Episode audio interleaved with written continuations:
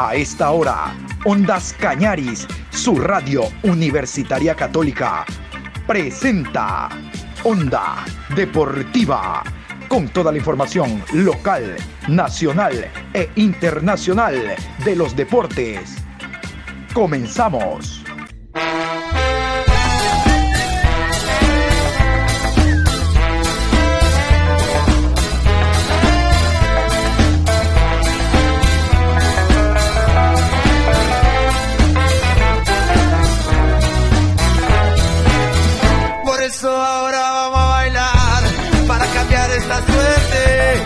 Sabemos gambetear para ausentar la muerte.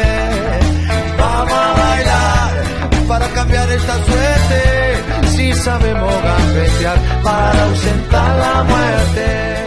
Hola, ¿qué tal? ¿Cómo le va? Buen día, mi querido Adrián Sánchez. Qué gusto saludarlo. Aquí estamos en este jueves, jueves 26 de agosto, programa 805 a lo largo del día. Como siempre, la información deportiva aquí en Ondas Cañaris en su programación Onda Deportiva. Con el gusto de siempre. Hay abundante información. Nos acercamos ya a mañana viernes que se va a iniciar una nueva fecha del campeonato, la fecha número 6 de la Liga Pro Betcris.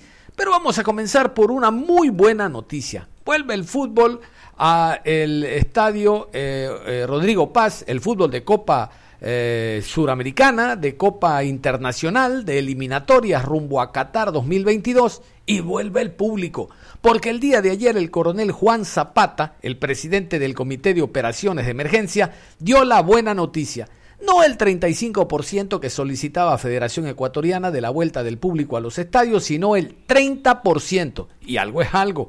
El 30% de público va a volver a los estadios, entiéndase, para los partidos Ecuador-Paraguay y Ecuador-Chile. Es una muy buena noticia. En la provincia de Pichincha, ciudad de Quito, es el lugar indicado donde el público va a volver a los estadios después de la pandemia. ¿Qué les parece si vamos con la voz oficial del Comité de Operaciones de Emergencia, el general Juan Zapata, quien fuera en su momento presidente de Espoli, por si no lo sabe, hablando sobre la vuelta de público al estadio? el Estadio Rodrigo Paz, eliminatorias sudamericanas. Juan Zapata. La plenaria del COE Nacional, por unanimidad de sus miembros plenos, aprobó la solicitud presentada por la Federación Ecuatoriana de Fútbol en el marco de las competencias de las instituciones nacionales que conforman el COE Nacional. No se aceptó el pedido del 35%, sino un aforo sugerido del 30%.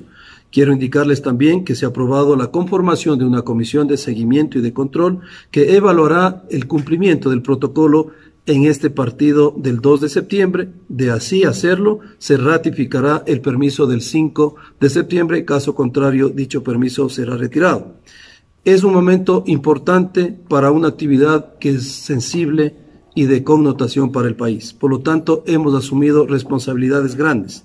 Aquí tenemos que asumir este reto, el COE nacional, el COE cantonal, pero sobre todo la ciudadanía, que todo salga en marco de la bioseguridad. Inmediatamente se iniciará las planificaciones operativas con todas las instituciones de control que pertenecen al COE nacional en coordinación también con el municipio metropolitano de Quito, a quienes solicitamos también dar el apoyo que el COE Nacional lo ha dado en estos momentos. Buenas noticias para el fútbol ecuatoriano, sin embargo, este reto lo tenemos que cumplir siempre pensando en que seguimos en una crisis sanitaria y tenemos que cuidarnos. Y después de escuchar al, coronel Juan Zapata, vamos con la reacción inmediata por parte del ingeniero Francisco Egas, el presidente de la Federación Ecuatoriana de Fútbol, donde no esconde su felicidad por la vuelta al fútbol y también habla, eh, más que nada ratifica sobre el tema venta de entradas. Dice que en los próximos días se va a conocer y tal. Y nosotros ya les dimos a conocer a ustedes el día lunes de que la venta de entradas será a través de redes sociales, no va a haber contacto directo con el aficionado. Bueno, en todo caso, Francisco Egas, feliz por la vuelta de público a los estadios, se manifestó en la red social oficial de la ecuatoriana de fútbol y dijo esto. Queridos aficionados, la pandemia nos cambió la vida a todos y el fútbol no estuvo ajeno a esos cambios. Pero aún con el estadio vacío, la TRI siempre sintió el apoyo de los 17 millones de ecuatorianos. Esa maravillosa sinergia entre jugadores y aficionados se ha mantenido inalterable y consideramos que la masiva y eficiente campaña que lleva a cabo nuestro gobierno nacional nos ha marcado la hoja de ruta para volver a juntarnos en un solo puño. Me complace comunicarles que gracias al trabajo conjunto de diferentes áreas de la Federación Ecuatoriana de Fútbol y tras varias reuniones de trabajo con las mesas técnicas nacionales e internacionales, hemos logrado que nuestro protocolo para el retorno de los aficionados al estadio sea aprobado por el Comité de Operaciones de Emergencia Nacional, COE. Agradecemos por la confianza depositada en nuestra propuesta al presidente del COE Nacional, coronel Juan Zapata, a la ministra de Salud, doctora Jimena Garzón, así como los integrantes del, del Pleno del COE Nacional y a nuestro gobierno central. A partir de los próximos partidos de las eliminatorias sudamericanas, esto es, el 2 de septiembre ante Paraguay y el 5 del mismo mes ante Chile, contaremos con un aforo reducido de aficionados en el Estadio Rodrigo Paz Delgado durante los partidos de nuestra selección. Nuestro compromiso, hoy más que nunca, es seguir cumpliendo con responsabilidad todas las normas de seguridad establecidas por las autoridades de nuestro país y aquellas que indica nuestro protocolo, entre las cuales podemos citar. Venta de boletos digitales, solo a las personas vacunadas con su dosis completa y aquellos con PCR negativa realizada dentro de las 72 horas previas al partido. Anillos de seguridad en las afueras del estadio, ingreso y salida del estadio con diferentes franjas horarias para cada localidad, uso obligatorio de mascarilla durante el evento, distanciamiento, lavado de manos y uso de alcohol. A través de nuestros diferentes canales oficiales de comunicación, en estas próximas horas anunciaremos el sistema de venta de entradas y socializaremos los protocolos de seguridad y medidas a tomar durante el evento. Volver a contar con el apoyo de los hinchas desde las gradas será un grito de esperanza para todos los integrantes de nuestra selección. Seremos más locales que nunca Ecuador junto a la TRI. Gracias. Cabe recordar que la Liga Pro, a través de su presidente, el abogado Miguel Ángel Or, ya presentó también una solicitud para que de a poco el público retorne a los estadios hablando de la liga profesional, es decir, en el campeonato nacional. ¿Qué les parece si eh, a continuación nos enteramos en detalle de lo que dice el comunicado que también solicita la Liga Profesional, la Liga Pro, de la vuelta gradual del público al estadio, a nuestro campeonato? Aquí está el comunicado. Señor Coronel Juan Zapata Silva, Comité de Operaciones de Emergencia Nacional COE. Solicitud de aprobación protocolo para el retorno seguro de los aficionados a los escenarios deportivos. De mis consideraciones, quiero empezar haciéndole llegar en nombre de la Liga Profesional de Fútbol del Ecuador nuestro más cordial saludo y asimismo destacar el trabajo que viene usted realizando desde el Comité de Operaciones de Emergencia Nacional COE como ha sido a la fecha y al igual que con los diferentes protocolos que hemos presentado al Comité de Operaciones de Emergencia, Liga Pro ha propuesto las directrices generales de carácter sanitario y de seguridad para con nuestras competiciones ante la pandemia COVID-19 Así, ahora resulta igualmente necesario hacerlo para el retorno seguro de los aficionados a los escenarios deportivos en donde se desarrollen nuestras competiciones. Precisamente el motivo de este oficio es presentar ante usted el protocolo para el retorno seguro de los aficionados a los escenarios deportivos, para su correspondiente revisión y posterior aprobación. Nótese que para su elaboración, Liga Pro ha tomado en cuenta disposiciones de la Organización Mundial de la Salud, de la Organización Panamericana de la Salud, del Ministerio de Salud Pública del Ecuador y el COE Nacional del Ecuador para garantizar el preindicado retorno seguro de los aficionados. Estas disposiciones están asimismo en concordancia con la Ley Orgánica de Prevención y Sanción de la Violencia en el Deporte, la normativa de Conmebol y de FIFA el reglamento de seguridad de Liga Pro y cualquier otro reglamento o disposición normativa de aplicación para con Liga Pro. Quedamos además prestos a mantener las reuniones que sean necesarias para tratar detalles sobre el presente protocolo, así como de nuestra consecuente planificación. Aprovecho esta oportunidad para reiterarle el testimonio de distinguida consideración. Muy atentamente, Miguel Ángel Lord Centeno. Ya está entonces hecho el pedido. Yo estoy seguro que después de esta fecha, que se paraliza el campeonato por la participación de la eh, selección ecuatoriana de fútbol en la eliminatoria suramericana rumbo a Qatar 2022, que es de aproximadamente 15 días. Ya, por ejemplo, Guayaquil no estará en estado de excepción.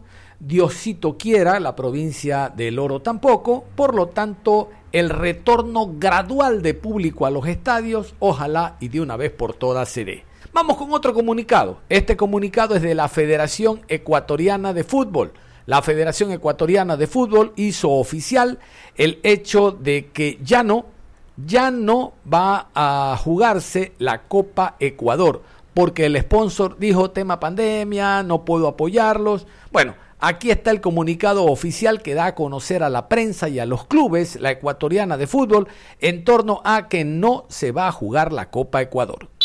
La Federación Ecuatoriana de Fútbol, FEF, informa, una vez que la empresa New Marketing SA, cesionaria de los derechos de producción y transmisiones de la Copa Ecuador, nos ha comunicado que no puede cumplir con sus obligaciones de pago debido al contexto de la pandemia, la FEF se ve obligada a suspender la edición de la Copa Ecuador 2021. Lamentamos vernos forzados a tomar esta decisión. Desde ya hemos comenzado las gestiones para encontrar una solución que nos permita garantizar el desarrollo del torneo a partir de 2022. Y seguimos con otro comunicado. Este comunicado es también una muy buena noticia. Confederación Suramericana de Fútbol dio a conocer de que eh, la Fiscalía de Estados Unidos, una vez que ha culminado las investigaciones, las sanciones, eh, el dinero que debieron devolver los directivos del fútbol mundial por el tema FIFA Gay, hay un dinerillo, hay una parte que le corresponde a Confederación Suramericana. Son alrededor de 71 millones de dólares que van a ser eh, devueltos a Confederación para que se trabaje como bien crea el ente deportivo de esta parte del continente. Vamos con el comunicado oficial de Comebol sobre este tema. El Departamento de Justicia de los Estados Unidos acaba de dictar una decisión histórica ordenando la ordenando la restitución de 71 millones de dólares a la Conmebol. Estos fondos están siendo remitidos a la Conmebol debido a que fue víctima del esquema criminal subyacente a la investigación de FIFA Gates.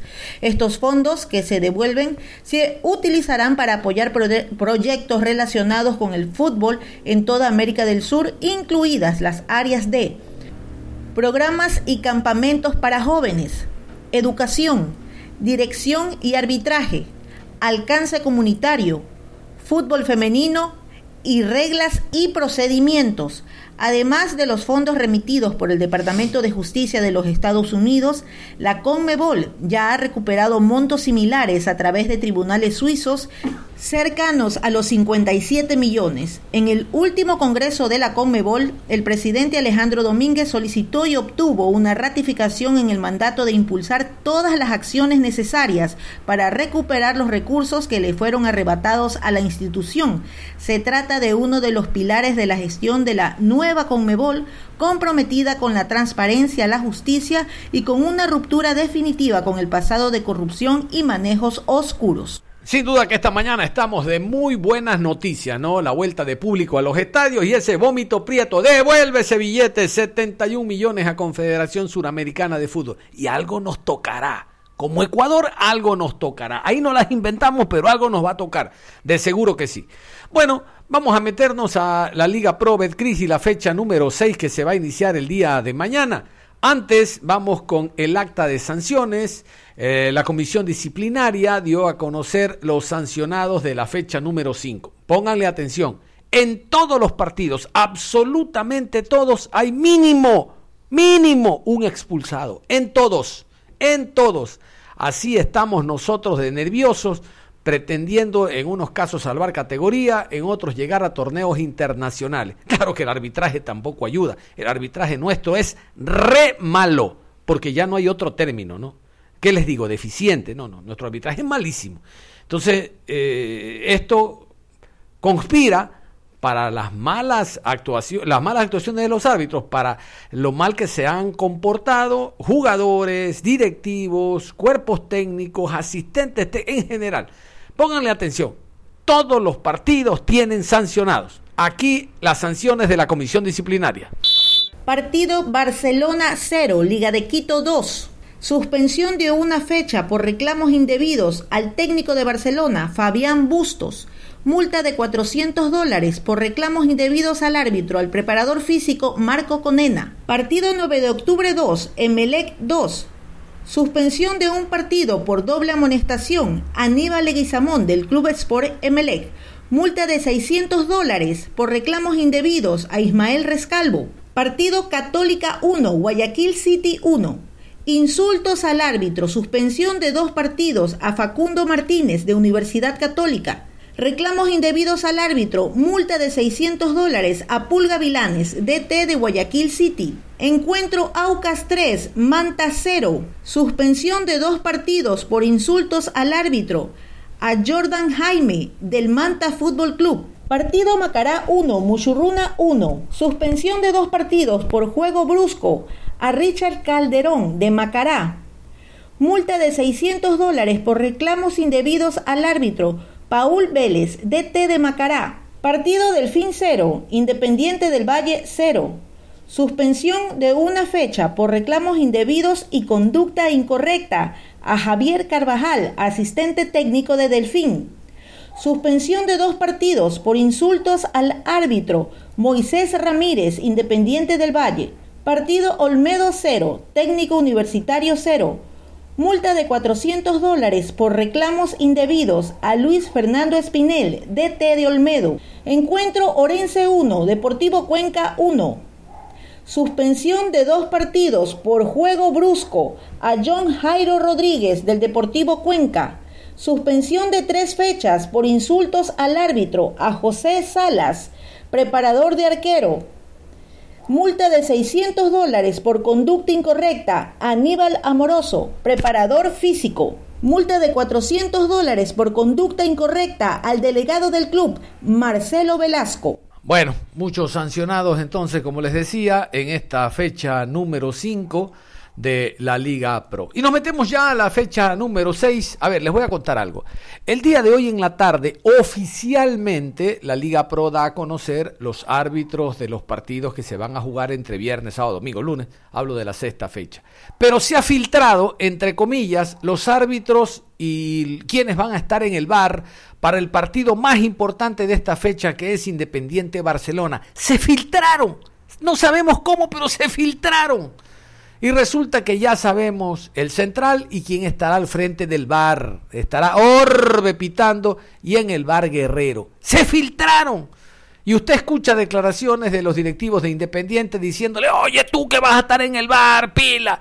Y de Barcelona también, no se quedan atrás. Se filtraron. ¿Cómo así no se filtraron los ocho eh, partidos de Liga Pro? Y solo este y el del ML. Bueno, total, ML juega mañana. Y el partido no es importante, es ante el Olmedo pero se filtraron. Vamos con los filtrados. Pues. Vamos a continuación con los árbitros, el horario oficial y también con las autoridades del bar. Encuentro Independiente del Valle versus Barcelona, domingo 29 de agosto, 19 horas. Árbitro central, Carlos Orbe. Asistente 1, Cristian Lescano. Asistente 2, Byron Romero. Cuarto árbitro, Franklin Congo.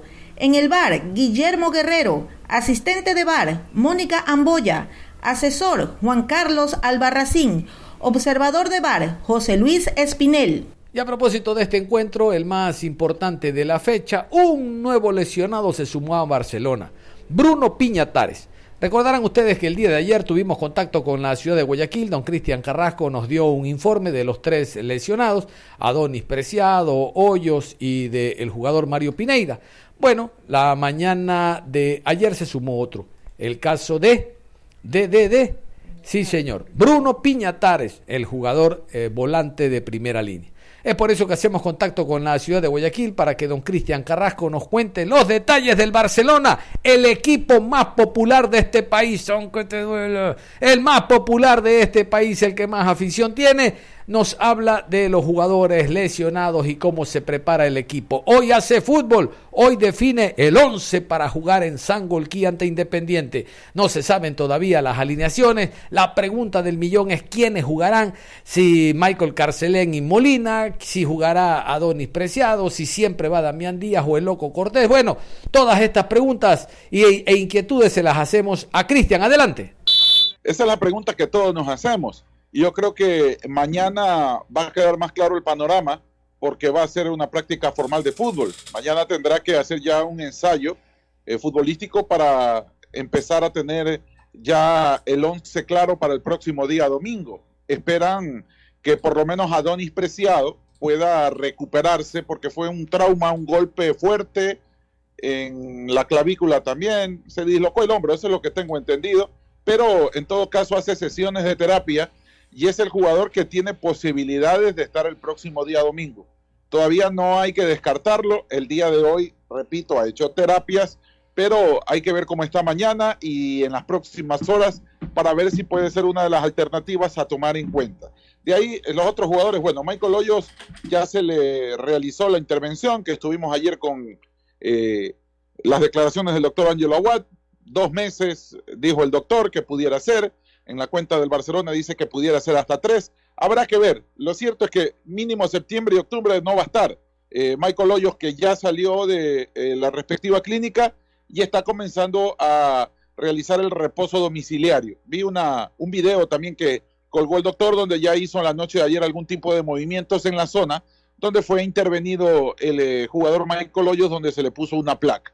Así que para el partido de Libertadores él tampoco llegará, pues no, porque es el 12 y 19 de septiembre. Eh, en el mes finalizando octubre, los primeros días de noviembre, podría estar disponible. En el caso de Bruno Piñatares, que tiene un inconveniente en, en su peroné, hace sesiones de terapia con el fisiatra del Barcelona Sporting Club. La lesión de él puede ser entre cuatro días a 20 días.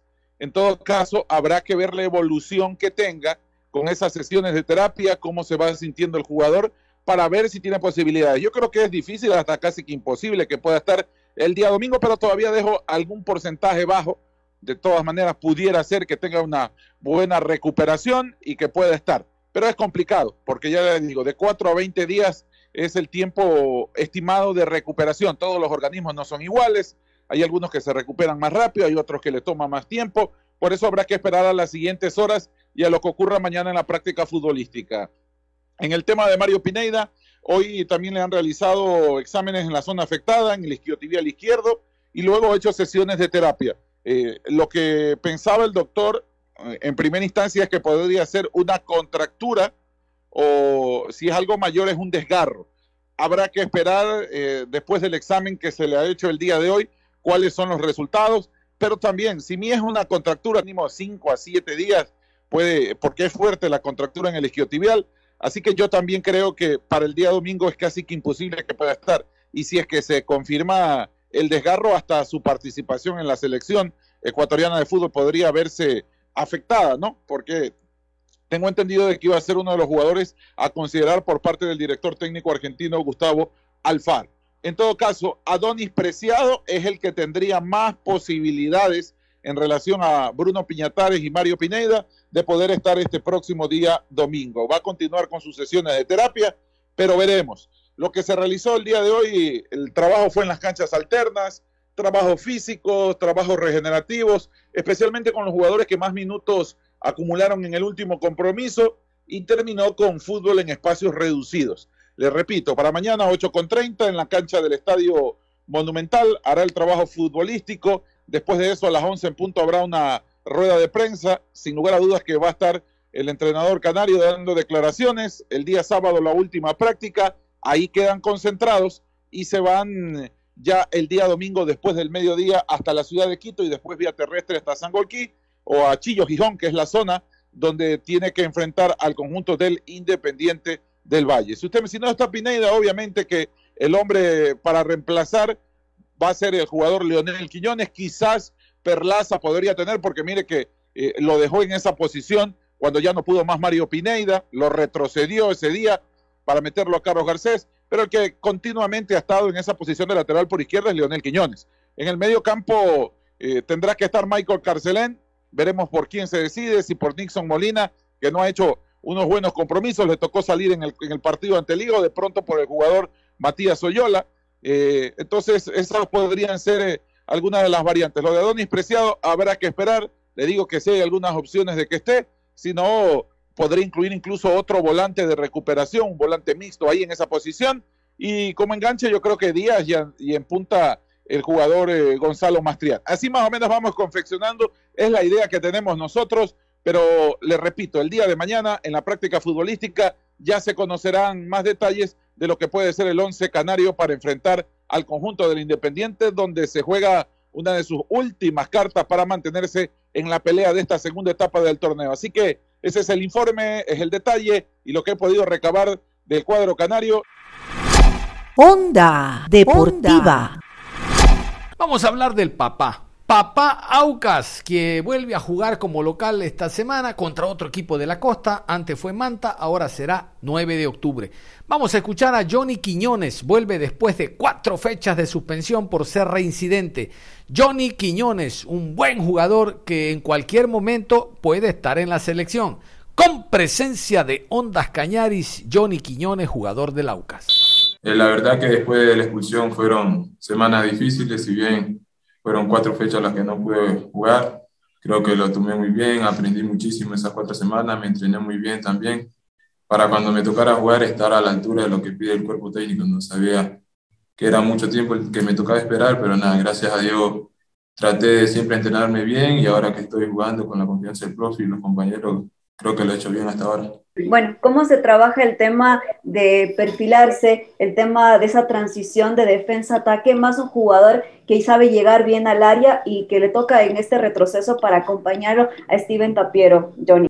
Eh, la verdad que eso hemos venido entrenando durante esta semana. Sabemos que el 9 de octubre presiona muy bien, tiene jugadores rápidos en la mitad de la cancha, tanto los que jueguen, creo que está Cabeza, Renny o Casares también que están en la mitad de la cancha, presiona muy bien. Tenemos que estar preparados para la presión de ellos. Hemos venido trabajando muy bien, creo que esta semana la hemos preparado bien, seguiremos así. En el día del partido vamos a hacer lo que hemos venido entrenando para hacerlo de la mejor manera. ¿Cómo te sentiste después de esa para y la sanción que tuviste? Volver a marcar un gol en el equipo que estás y dándole también una alegría a toda la hinchada. Muchas gracias. La verdad que ahora me siento feliz por poder ayudar al equipo dentro de la cancha, bien sea con goles, asistencia o marcando, corriendo lo que pide el cuerpo técnico. Nada, fueron semanas muy difíciles.